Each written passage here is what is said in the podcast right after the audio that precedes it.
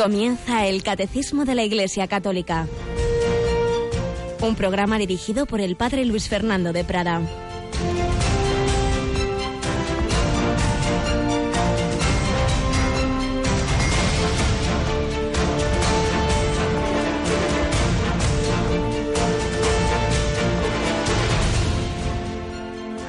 Se acercó a Jesús un leproso, suplicándole de rodillas, Si quieres, puedes limpiarme. Compadecido extendió la mano y lo tocó diciendo, Quiero, queda limpio. La lepra se le quitó, se le quitó inmediatamente y quedó limpio. Alabados sean Jesús, María y José. Muy, muy buenos días, queridísima familia de Radio María. Comenzamos este 11 de enero en el programa del Catecismo de la Iglesia Católica, en el que también nosotros nos queremos acercar a Jesús humildemente, como este leproso, todos lo somos, porque todos tenemos la lepra del pecado, del egoísmo, de la soberbia, de la ira, de la lujuria, siempre tenemos esas heridas del pecado original y de nuestra propia historia de pecado y del ambiente que nos rodea, pero todo tiene solución si nos acercamos a Jesús con humildad, de rodillas y con confianza. Si quieres, puedes. Si quieres, puedes limpiarme y el corazón de Jesús se compadece, extiende la mano y nos toca y dice, quiero queda limpio. ¿Y cuántas veces lo hemos experimentado? Que Jesús nos ha tocado así, nos ha perdonado en el sacramento de la penitencia, nos ha tocado en la Sagrada Comunión, nos ha iluminado con su palabra, lo hemos encontrado en los demás, ha cambiado nuestra vida. Poco a poco, no es de una vez ya todo hecho, pero el Señor nos va así sanando hasta ese encuentro definitivo con Él. Qué importante, la humildad y la confianza, humildemente, de rodillas y confiando. Si quieres, puedes limpiarme. Quiero, queda limpio. Es este Jesús al que nos acercamos cada día, del que queremos aprender su vida, su enseñanza y por eso aquí cada mañana nos ponemos a sus pies como María de Betania. Nos acompaña otro día más Rocío García. Buenos días, Rocío. Hola, padre. Bueno, y también el Papa va a extender el mensaje de Jesús la semana que viene en un viaje por América en el que también estaremos presentes, ¿verdad? Sí, nos vamos a ir ni más ni menos que a Chile y después a Perú. Chile y Perú. Tenemos muchos hermanos en España de esos países y, pensando también en ellos, pues a pesar de la diferencia horaria, obviamente nos es imposible por muchas razones, empezando por esa diferencia horaria, transmitir, retransmitir todos los acontecimientos, pero bueno, los más importantes o los más significativos de, de ambas, de las visitas a ambas naciones, sí que los tendremos. Cuatro días haremos conexión, me parece, ¿verdad? Sí, vamos a hacer dos conexiones con Chile y dos con Perú. La primera va a ser el martes 16 de enero, hay que tomar nota en esa agenda a las nueve y cuarto de la noche, hora española va a ser el encuentro del Papa con los sacerdotes, religiosos, seminaristas en la Catedral de Santiago de Chile, nueve y cuarto de la noche del martes. Al día siguiente, a las nueve y media de la noche, vamos a estar en un encuentro del Papa con los jóvenes en el santuario de Maipú, también en Santiago de Chile. También el día 19 de enero, ahí hay un salto porque el Papa pasa de Chile a Perú. Viernes 19, a las cuatro y media de la tarde vamos a retransmitir el encuentro del Santo Padre con los pueblos de la Amazonía en Puerto Maldonado, en Perú. Y después el sábado, el 20 de enero, a las 11 menos cuarto de la noche, para los trasnochadores, celebración mariana en honor a la Virgen de la Puerta en la Plaza de las Armas de Trujillo, en Perú. Bueno, ya lo iremos recordando y en cualquier caso lo tenéis en la página web. Esto la semana que viene, después de que ayer teníamos ese último día de nuestra campaña de Adviento, Navidad, Año Nuevo. Ayer la clausurábamos y de nuevo pues queremos daros las gracias a todos los que habéis participado en ella, los voluntarios que habéis recogido esas llamadas, los que habéis hecho toda esa tarea de, tomar buenas notas de, y, pasar a la, base de datos, los, mm, todos esos donativos, los donantes, mm, da igual la cantidad, lo hemos dicho muchas veces, cada uno según sus posibilidades, desde céntimos hasta a miles de euros, cada uno ha ha podido y querido aportar esa cantidad que agradecemos mucho, los que habéis ofrecido oraciones y sacrificios y enfermedades que a los ojos de Dios puede valer muchísimo más que nada material, en fin, todos los que también os habéis ofrecido como nuevos voluntarios, esto lo hacemos entre todos y ayer pues oficialmente clausurábamos la campaña, lo cual no quiere decir obviamente que luego en el día a día seguimos necesitando y pidiendo y recibiendo vuestras ayudas, vuestros donativos, vuestros eh, voluntariados. Todo es necesario para que Radio María siga adelante extendiendo en este año que acabamos de comenzar el mensaje de Jesucristo, para que muchas personas se puedan acercar al Señor, tantos heridos que hay en la vida, tanta lepra espiritual y todos sepan que hay alguien que es capaz de sanar nuestros corazones y por ese, por ese mensaje y por la necesidad de extender el Evangelio, tantos misioneros están en el mundo entero. Seguimos recogiendo algunos retazos de las memorias de uno de los grandes misioneros del siglo XX, el padre Segundo Llorente, 40 años en Alaska, porque un alma, una sola alma de cualquiera de aquellos esquimales valía el esfuerzo, incluso la posibilidad de perder su vida terrena, como vamos a escuchar hoy, que estuvo a punto de ocurrirle en, una ocasión.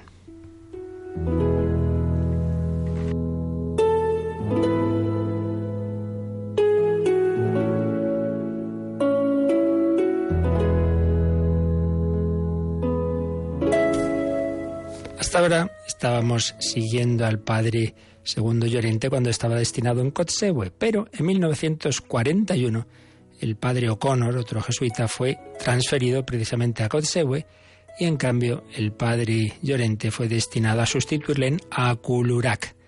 El obispo envió al padre Francis Menager para ayudarme. Él se quedaría en casa mientras yo hacía las visitas en trineo de perros. En octubre comenzó el cotidiano entrenamiento de los perros. El padre O'Connor era más duro que yo, así que estoy seguro de que los perros apreciaron el cambio. El 30 de octubre hice el primer viaje con varios perros y llevé conmigo a un muchacho de 18 años llamado Elías, que estaba en nuestra escuela. El propósito era darles una vuelta a los perros para mantenerlos en forma. Todo iba muy bien. Estábamos cruzando un enorme lago que estaba sólidamente helado, y los perros llevaban un buen ritmo, corriendo y ladrando, cuando de repente el hielo se hundió bajo nosotros y todos desaparecimos bajo el mismo. Cosas como estas ocurren y cuando suceden normalmente acaban con la muerte, a menos que las aguas no sean muy profundas. Nuestras aguas eran tan profundas que no podíamos tocar el fondo.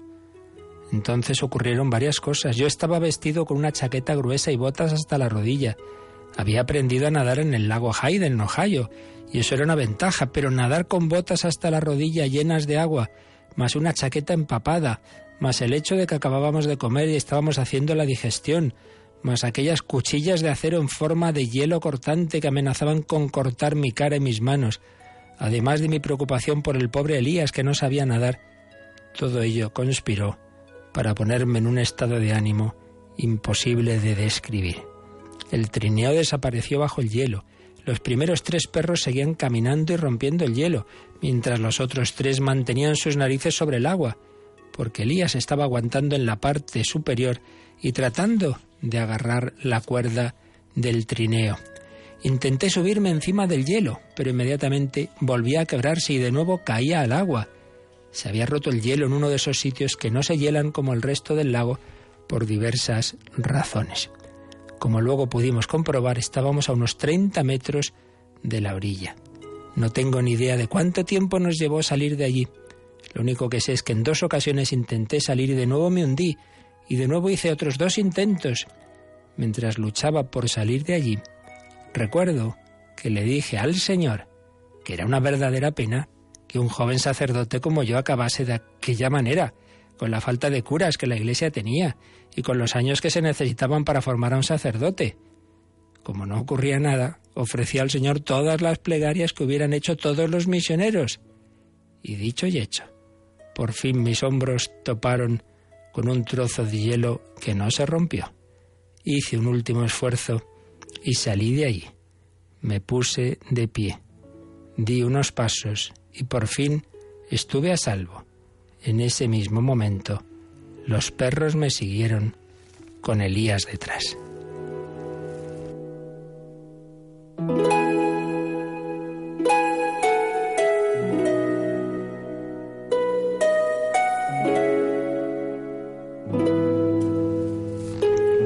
El agua que empapaba nuestros vestidos empezó pronto a helarse. Los perros se sacudieron varias veces para secarse y estaban prestos para ponerse a correr. Pero no querían en absoluto volver a casa, no habían corrido lo suficiente, tenían más ganas de correr. Tuve el sentimiento de que si hubiera tenido un rifle en aquel momento hubiera disparado sobre ellos. Después de muchos gritos y órdenes, finalmente tomaron el camino correcto y empezaron a caminar como si tuviesen cien años.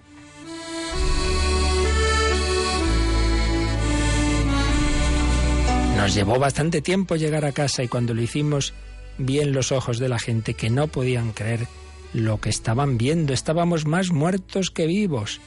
Elías se fue a la cama y yo a la mía, pero necesité a dos personas para desvestirme. Bebí un vaso de vino para calentar mi interior y me arroparon con mantas para calmar mis temblores y las sacudidas de mi pobre cuerpo. Mi abdomen estaba helado e insensible. Estuve helado durante más de cuatro horas.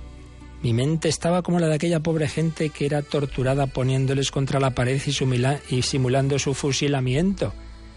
Tenía la sensación de estarme ahogando.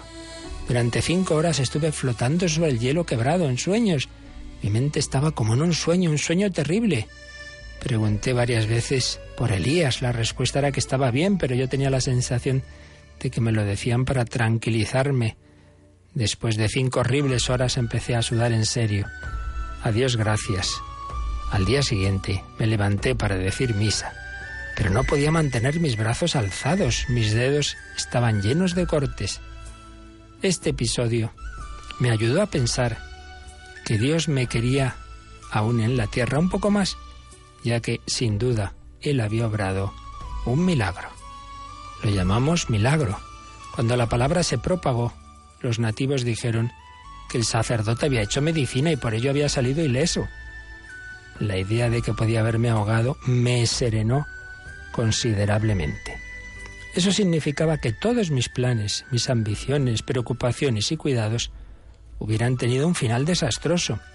Desde aquel día me dediqué más y mejor a servir a Dios que a preocuparme de mí mismo. Situaciones como aquella hacen pensar en el poco valor que tienen algunas cosas. Lo único que me acompañaría en mi viaje para encontrarme con el Creador sería la manera en cómo iba yo a vivir la vida. El resto no contaría para nada. Desgraciadamente todas esas buenas resoluciones van perdiendo fuelle a medida que pasa el tiempo, que puede tener efectos devastadores en las resoluciones que no se renuevan cada día. Elías también salió de allí milagrosamente y no tuvimos ninguna consecuencia posterior, ni neumonía, ni artritis, ni un resfriado o una simple tos. Cada vez que nos veíamos, sonreíamos pensando en lo que nos pasó.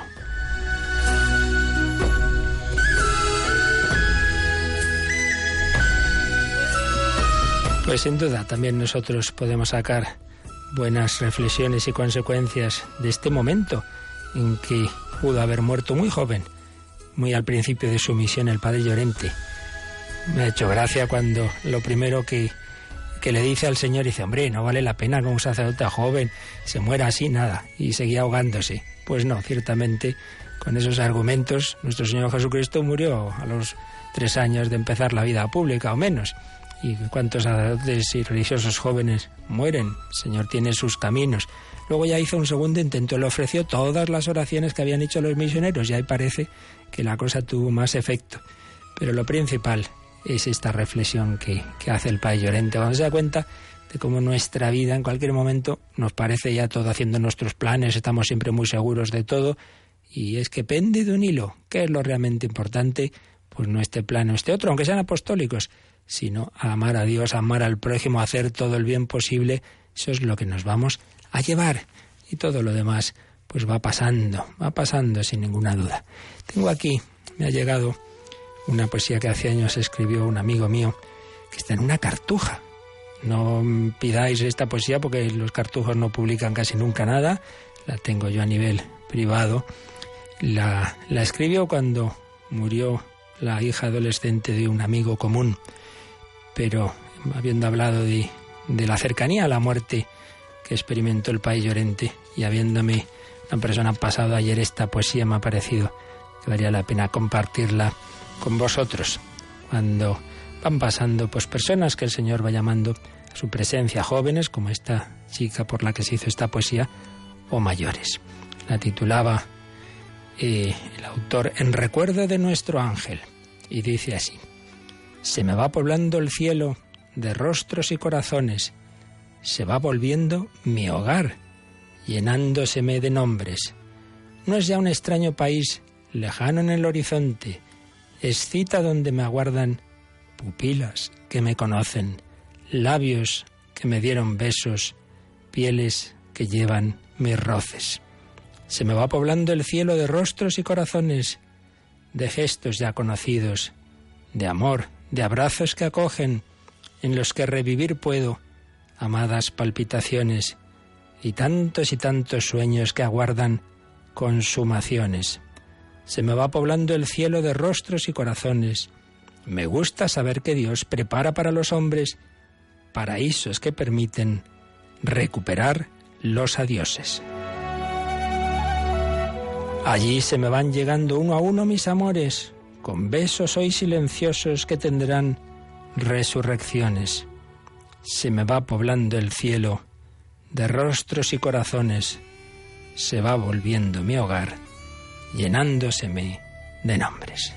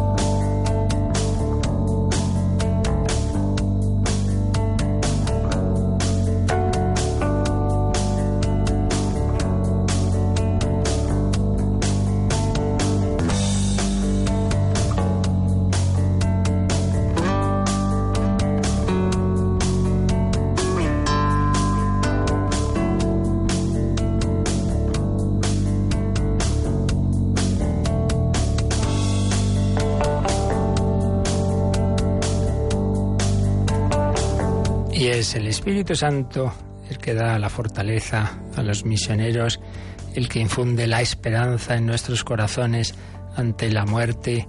Es el Espíritu Santo el que nos hace capaces de vivir al modo divino, mirando las cosas no solo con razonamientos humanos, sino como Dios las ve, la fe, esperando la vida eterna, la esperanza, llamando como Dios nos ama, la caridad. Ven, ven, Espíritu Santo. Pues estamos acabando ya eh, este apartado que el credo, mm, el catecismo de la Iglesia Católica dedica a comentar y a explicar el credo, la parte de creo en el Espíritu Santo, Señor y dador de vida, y que enseguida se va a prolongar en las obras del Espíritu Santo, la Iglesia, la resurrección, el perdón, etc. Estamos en esos números de resumen. Habíamos visto el 742, 743 y 744. Los íbamos también completando con la exposición que hace el Catecismo Juvenil Yucat. Pero vamos ahora primero al 745 de estos números breves de resumen que aparecen al final de cada apartado en letra cursiva. Pues vamos, como digo, al 745, Rocío. El Hijo de Dios es consagrado Cristo, Mesías, mediante la unción del Espíritu Santo en su encarnación.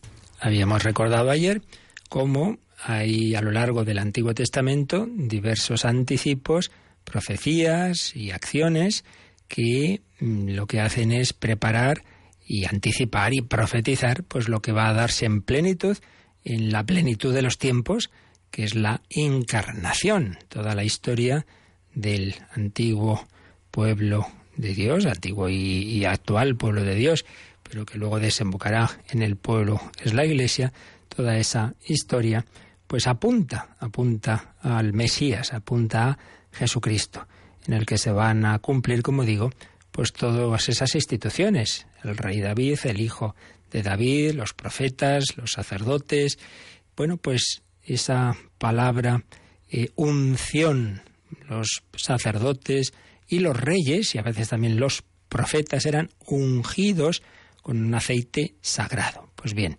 precisamente el ungido es el Mesías. Mesías significa ungido.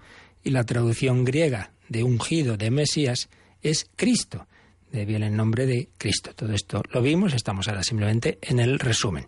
Pues bien, si todos esos personajes, sacerdotes, reyes, profetas, eran ungidos con un aceite, pero un aceite que representaba en realidad pues, un poder divino, en el caso ya concreto del Mesías, del ungido por antonomasia, es ungido con el Espíritu Santo, es decir, esa humanidad que se forma en el seno de María está empapada, por así decir, está llena del Espíritu Santo. En primer lugar, está formada por el Espíritu Santo, puesto que es concebido no por obra de varón, sino por esa acción milagrosa del poder de Dios, pero por otro lado, esa alma humana de Cristo, en ese sentido humana y creada, la naturaleza humana de Cristo, la naturaleza divina es eterna, pero la naturaleza humana es, es creada y esa alma humana está llena de Espíritu Santo para Él y para nosotros, porque de la cabeza va a bajar a los miembros. Y aquí también el catecismo, en este número de resumen, menciona el Salmo segundo, versículos 6-7. Vamos a ver, como nuestra Biblia, que ahora no me acuerdo exactamente qué dice el Salmo segundo 6-7. Bueno, este salmo empieza así, porque se amotinan las naciones y los pueblos planean un fracaso. Se alían los reyes de la tierra, los príncipes conspiran contra el Señor y contra su Mesías. Fijaos, ¿no? Este salmo profético que está diciendo lo que ocurre, pues también ahora mismo. ¿Cuántas veces en la historia y ahora se alían los poderes de este mundo y conspiran contra el Señor y contra su Mesías? Cuánta persecución en tantas naciones contra la religión en general y en particular contra el Mesías, contra Jesucristo. Rompamos sus coyundas, sacudamos su yugo. El que habita en el cielo sonríe, el Señor se burla de ellos.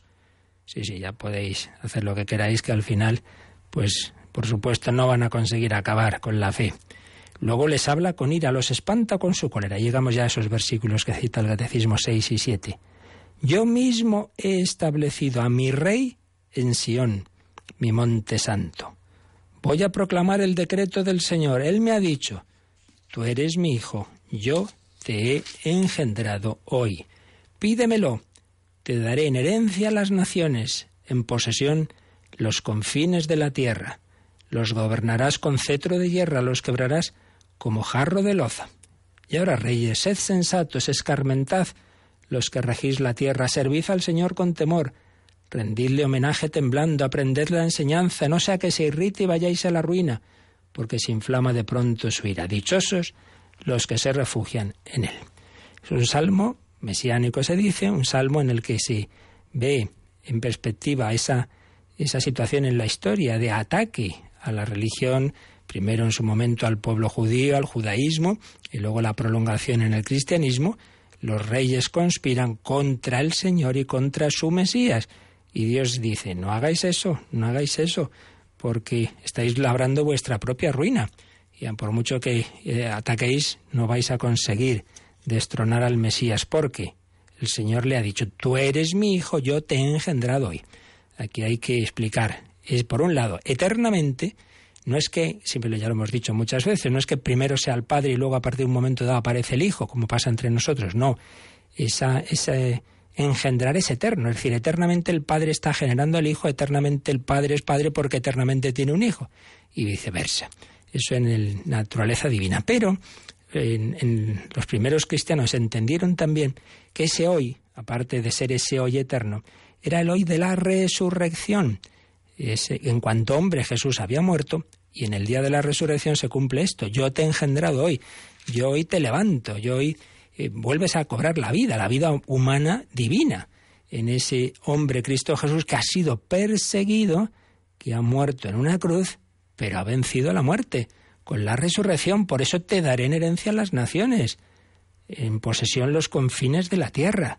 Y por eso, reyes, sed sensatos, sed sensatos, rendidle homenaje, no rechacéis al Mesías. Es más o menos lo que nos viene a, a decir este, este salmo mesiánico. Pero bueno, aquí nos interesa desde esa perspectiva de entender que el Mesías es el ungido por el Espíritu Santo. Está lleno del Espíritu de Dios. En ese Espíritu de Dios, mm, desde teniendo esa plenitud de Espíritu Santo, nos lo comunica a nosotros. El Hijo de Dios es consagrado, consagrado Cristo, Mesías, ungido mediante esa unción del Espíritu Santo en su encarnación. Ya desde la encarnación está lleno del Espíritu Santo, lo cual no quita, como vimos con detalle, que vaya teniendo más y más comunicaciones del Espíritu Santo. Concretamente, una de ellas eh, sería en ese momento del bautismo de Jesús en el Jordán, porque ahí empieza ya la etapa de su vida pública y entonces hay una nueva efusión del Espíritu Santo. Y podemos ver ahí, así se ha visto en la tradición, que el bautismo viene a hacer en nosotros algo así, algo así, como esa primera unción de Cristo en la encarnación. Ese hombre que es formado en el seno de María es el Hijo eterno de Dios. Nosotros al bautizarnos quedamos unidos a Él y somos hechos hijos en el Hijo.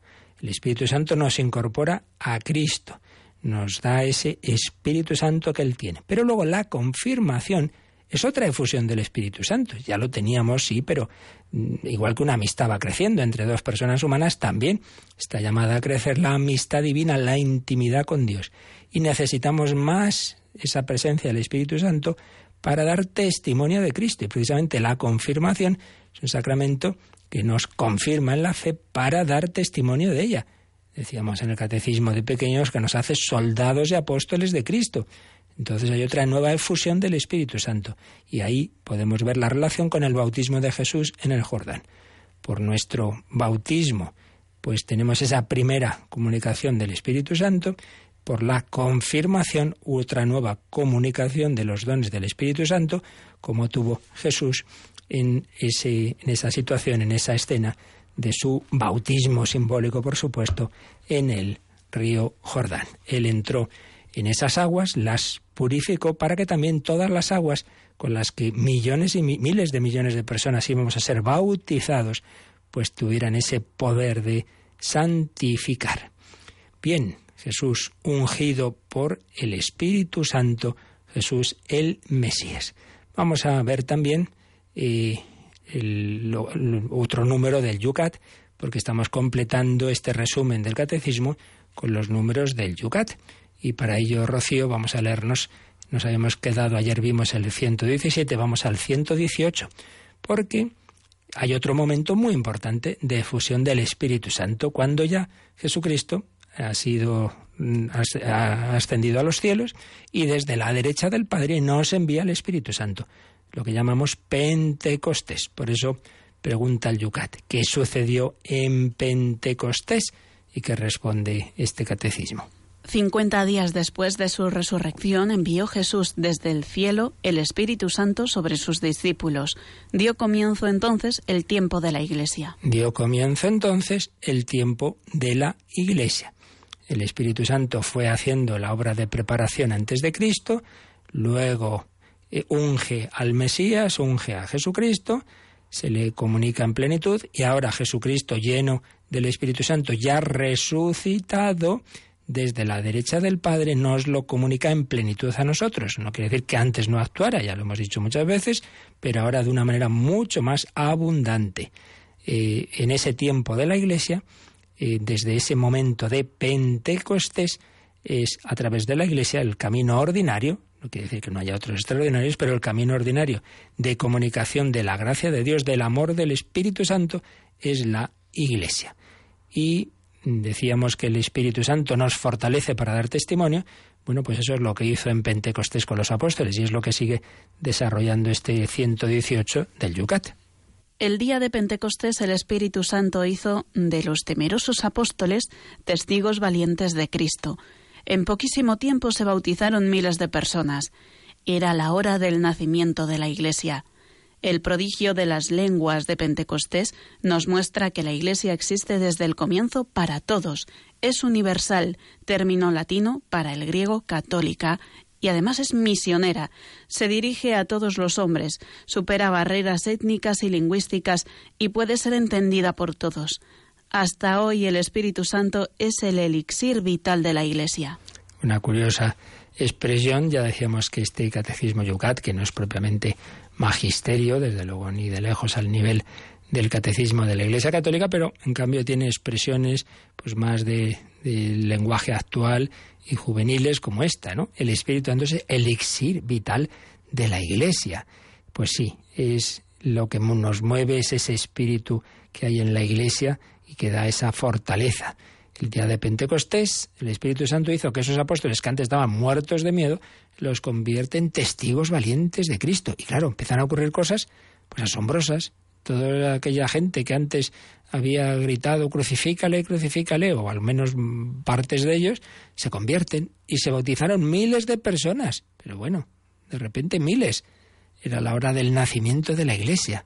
Y se produce ese prodigio de las lenguas que entienden los habitantes de distintas naciones que estaban entonces en Jerusalén, entienden la predicación de los apóstoles, un símbolo de que, de que la Iglesia no es eh, una religión para una cultura, para un pueblo determinado, no, es para todos los pueblos, porque Cristo es Salvador de todos, porque Él es el camino de todos los hombres, no un camino más, como pretende el relativismo de nuestro tiempo. Pues no, señor, no es así, porque Él no es un fundador más, porque Él no es un hombre más, porque Él es el Dios hecho hombre, Emmanuel, Dios con nosotros, para todos los hombres. Pentecostés nos muestra que la Iglesia existe desde el comienzo para todos, es universal, eso significa católica y misionera. Si es para todos hay que decírselo a todos, por eso hay que ir hasta Alaska, hasta el Polo Sur, hasta el fin del mundo, a decirles a todos, Dios se ha hecho hombre por ti, Dios te quiere a ti. Se dirige a todos los hombres, supera barreras étnicas y lingüísticas, puede ser entendida por todos y en ese Espíritu Santo podemos y debemos dar testimonio. Ven, ven Espíritu Santo, renueva Pentecostés en nuestras vidas. Se lo pedimos así al Señor. Ven Espíritu,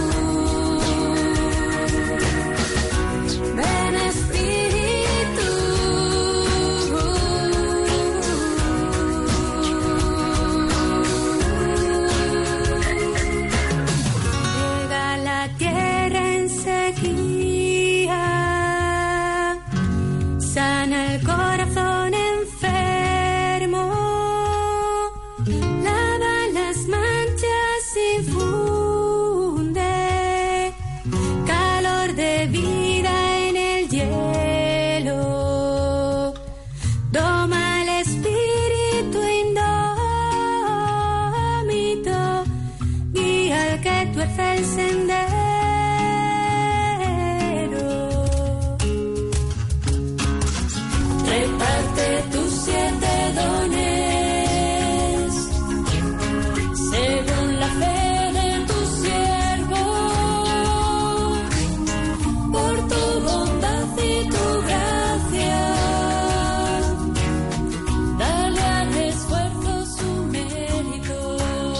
Escuchando el Catecismo de la Iglesia Católica con el Padre Luis Fernando de Prada.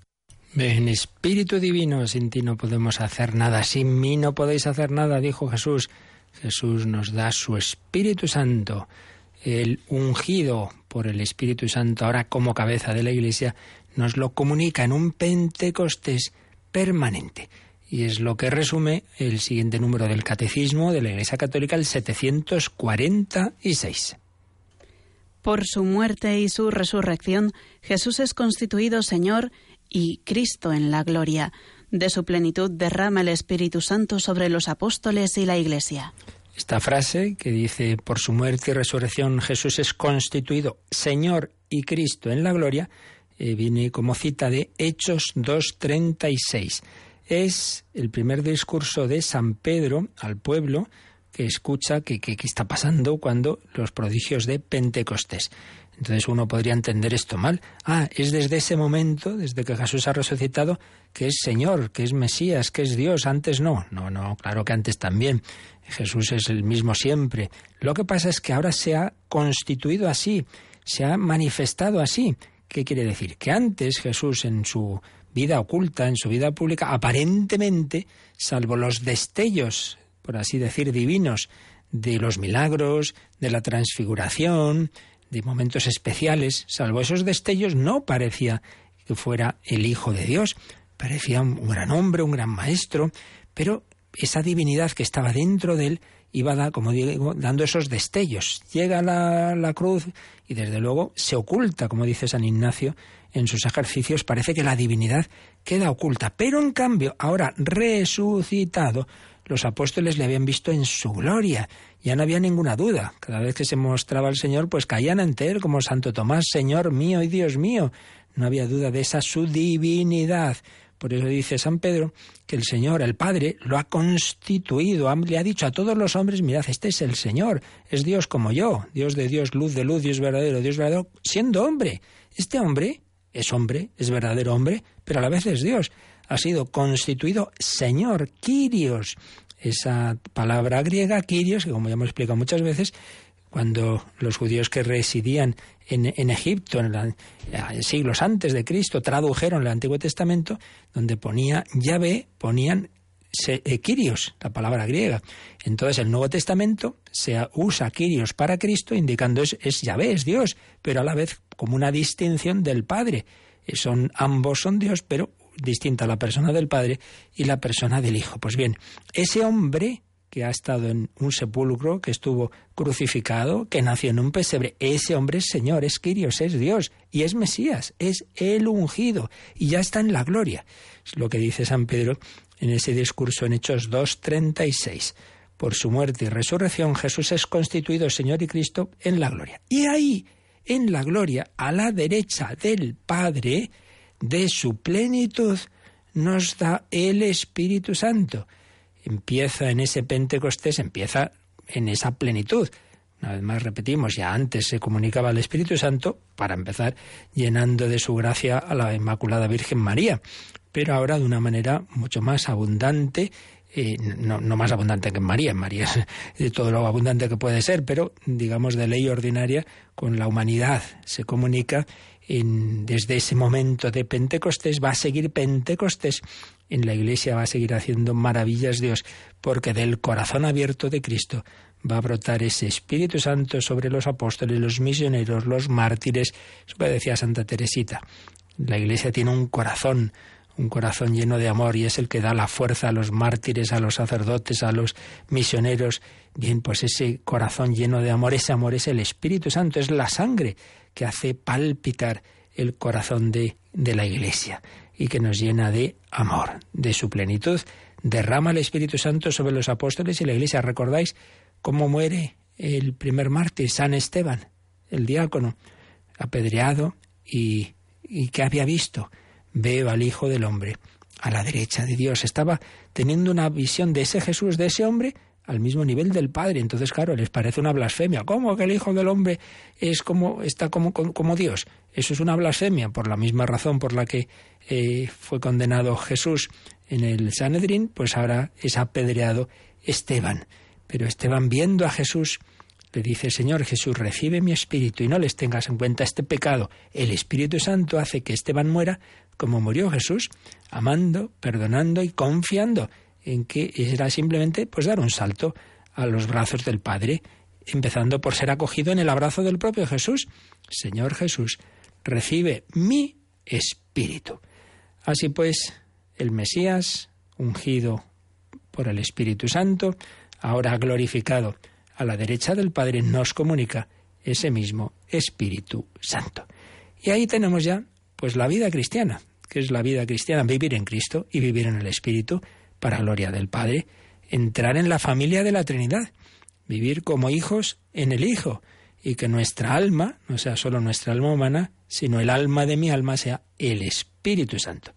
Y es lo que va a resumir el siguiente y último número del resumen del Catecismo, el 747, pues ya nos va a hablar de lo que significa esa vida cristiana, esa vida movida por el Espíritu Santo que nos comunica Jesucristo. Pues leemos este número 747.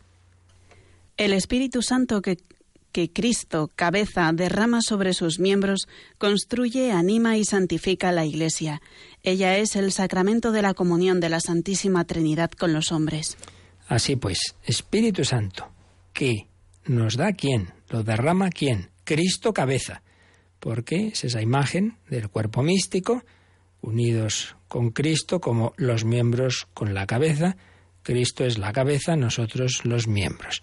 Entonces, la sangre común de todos es ese Espíritu Santo que la cabeza derrama sobre sus miembros.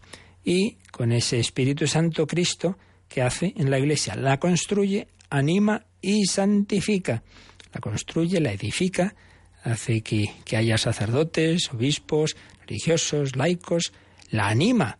Eh, toda esa fuerza de, amor, de, evangelización, viene del, del Espíritu Santo, la santifica nos da el ser de Dios. Yo no puedo hacerme santo por mis fuerzas. Solo Dios es santo, solo tú, Señor.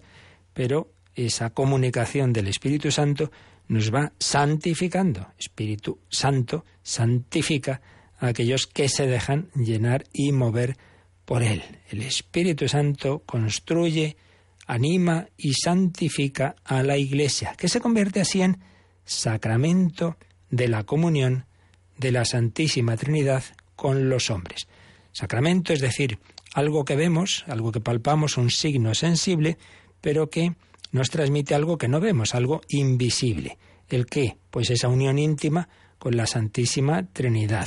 Nos mete en la familia, del Padre, el Hijo y el Espíritu Santo. Es realmente asombroso.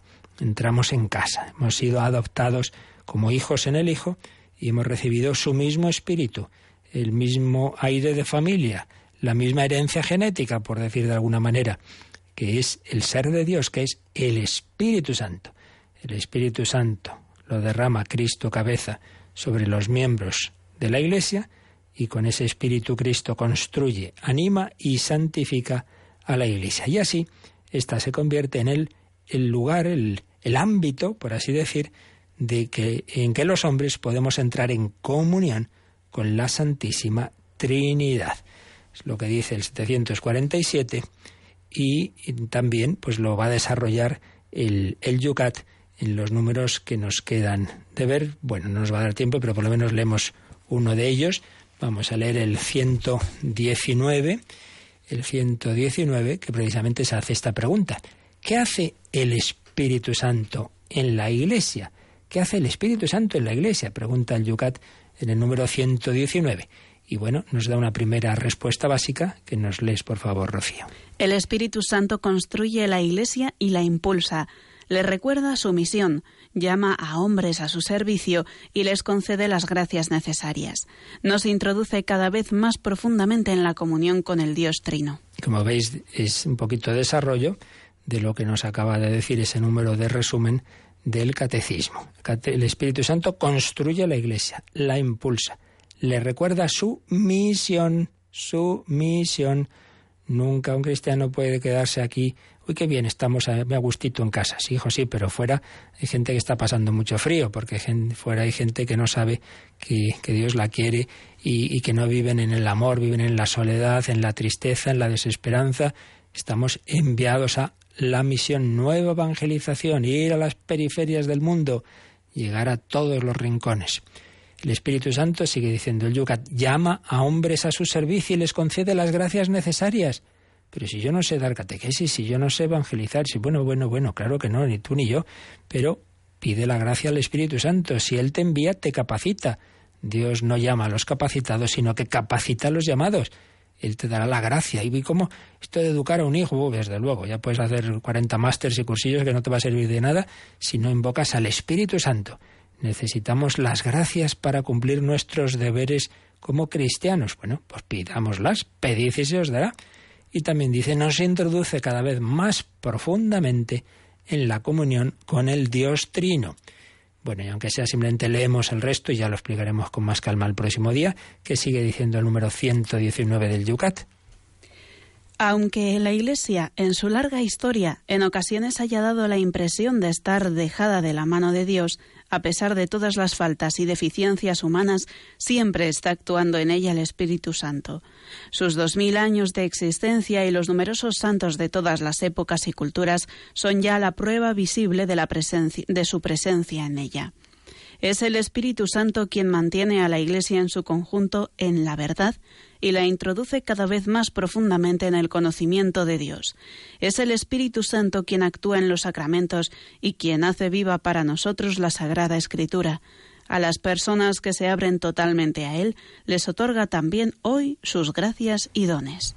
Pues muy bello resumen también de esa actuación del Espíritu Santo, pero bueno, como decía, mejor ya el próximo día retomamos este número y el siguiente y seguimos explicando un poquito pues esa maravilla de lo que hace el Señor, de lo que hace el Espíritu Santo. Sin Él seríamos una mera institución humana, una más, y no, no, no es que nos hayamos juntado los que decidimos ser seguidores de Cristo, sino que es el Señor el que convoca, el que llama por su Espíritu, el que nos anima, santifica y edifica y envía a la misión. Lo seguiremos viendo, pero ahora pues una vez más tenemos un momento de reflexión y también de darle gracias a Dios, de, de alabanza al Señor, de cantar el aleluya y si queréis también de vuestras consultas, de vuestras dudas y preguntas.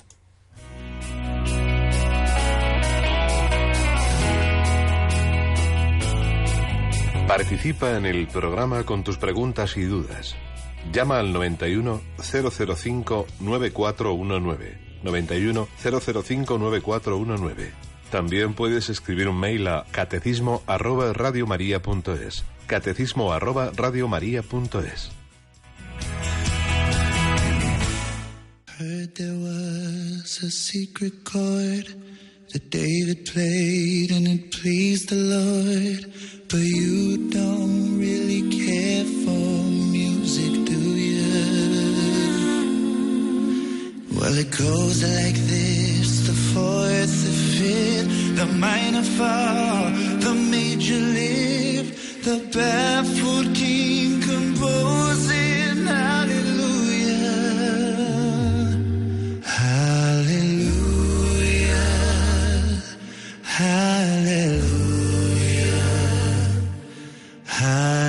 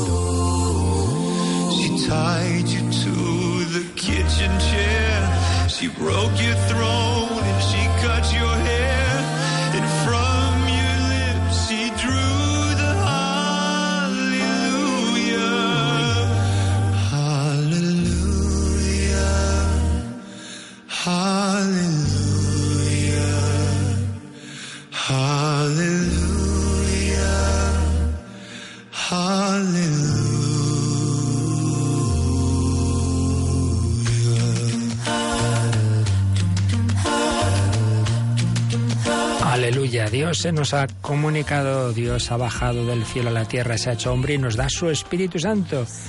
Yo ponía, no sé si ayer o anteayer, ese ejemplo de que hay más distancia de Dios al hombre que si un hombre, un científico investigara las hormigas y se hiciera hormiga para ayudarlas. Y me encuentro un correo que dice, buenos días amigos de Radio María, el ejemplo del científico y la hormiga que puso el padre Luis Fernando me recordó totalmente a un poema que se llama Si el gusanito creyera, cuyo autor no he podido averiguar, que aparecía en un librito de Adviento y Navidad de 1999, que me lo dieron en una convivencia y que dice así, vamos a ver, si el gusanito creyera que por salvar al gusano, como si fuera un hermano, gusano el hombre se hiciera, ¿qué criatura no reiría semejante tontería? Y es que se puede creer, sin que ya nadie se asombre, que por salvar a los hombres Dios un hombre llegue a ser? En la humana gusanera, un Dios se dejó caer. ¿O está loco quien lo cree? ¿O Dios es loco en primera? Locura en verdad divina de las que no tienen cura. ¿Quién entiende o se imagina al Creador hecho criatura? Es que Dios se ha trastornado con la locura peor. Es que Dios se ha enamorado. Una locura de amor.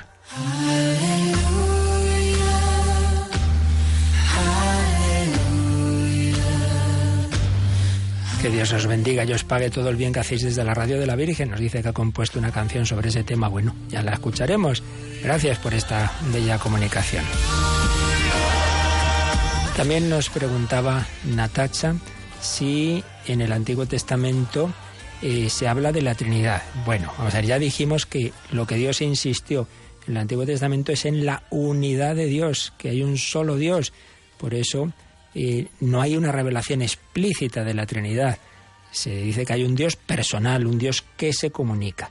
Ahora bien, cuando luego ya en el Nuevo Testamento Jesús habla de mi Padre y yo, eh, hay un único Dios, pero distingue, el Padre y yo somos uno, somos uno, un único Dios, pero el Padre y yo son dos. Y luego os enviaré otro consolador, el Espíritu de la verdad, ya son tres. Bien, se va revelando en el Nuevo Testamento que ese Dios único que se había revelado en el Antiguo sin dejar de ser único, es trino. Propiamente en el Antiguo Testamento no está esa revelación de la Trinidad, pero una vez que ya la conocemos, mirando hacia atrás, uno ve que hay, sí que hay aspectos que ya lo iban anticipando, claro, que estaban, eh, digamos, como implícitos, pero que luego a posteriori podemos ver en ellos pues una anticipación una vez más de lo que luego en el Nuevo se va a revelar. Por ejemplo, cuando se habla en el Antiguo Testamento del ángel de Yahvé, una veces no sabe, pero es un ángel, es una criatura, es Dios mismo. Hay una confusión. Bueno, podemos ver ahí un aspecto de que Dios, ese ángel de Yahvé es Dios que habla con el hombre. Bueno, pues ahí hay un anticipo de lo que va a ser el verbo, la palabra. Más claramente en, en la sabiduría, lo que el Antiguo Testamento va a hablar de la sabiduría de Dios, parece como una personificación de Dios, no simplemente un atributo de Dios, no simplemente su, su sabiduría, sino que tiene un tono personal. Bueno, pues es que va a ser una persona, una persona divina, la palabra, la sabiduría, el verbo. Entonces, una vez que ya sabemos que en efecto existe un, como persona distinta del Padre, mirando hacia atrás en el Antiguo Testamento decimos, ah, mira, eso que hablaba de la sabiduría era ya como una preparación. Y lo mismo con el Espíritu de Yahvé cuando si varias veces en el Antiguo Testamento se habla del Espíritu de Yahvé, lo podíamos entender como una fuerza de Dios, pero ya a posteriori nos damos cuenta de que es una persona. Entonces, en definitiva, propiamente en el Antiguo Testamento lo que Dios quiso insistir en que es un único Dios, monoteísmo. Tenía que quedar eso claro. No era momento de explicar las tres personas por el peligro que decíamos de haber caído en el politeísmo de los pueblos circundantes. Pero sí que es verdad que luego ya a posteriori podemos ver que sí que había anticipos e insinuaciones del misterio de la Trinidad. Y no sé si tenemos ya también alguna llamada, Rocío. Sí, un oyente nos ha preguntado acerca de algo que ha visto en algunas celebraciones. Un sacerdote imponía las manos a un fiel y éste se desmayaba. Es algo que le llama mucho la atención. Bueno, yo la verdad es que este es un tema que no, no conozco bien. Eh, lo que se llama, pues sí, un una invocación especial del Espíritu Santo. Entonces dicen que en efecto en algunos casos se produce eso que llaman descanso en el Espíritu. Bueno, mm, los carismas de Dios y la acción del Espíritu Santo, por supuesto, pueden darse en cualquier momento.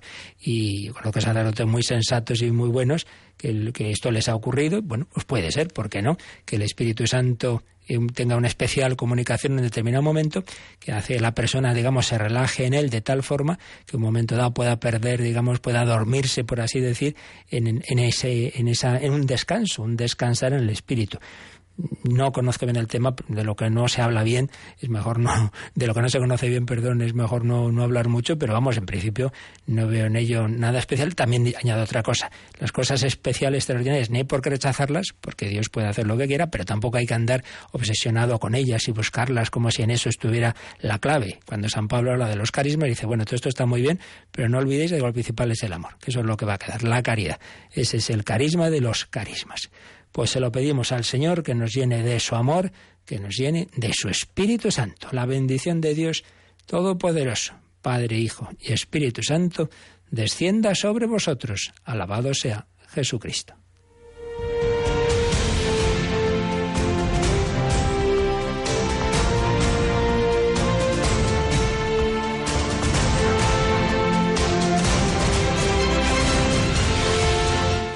Han escuchado en Radio María el Catecismo de la Iglesia Católica. Un programa dirigido por el Padre Luis Fernando de Prada.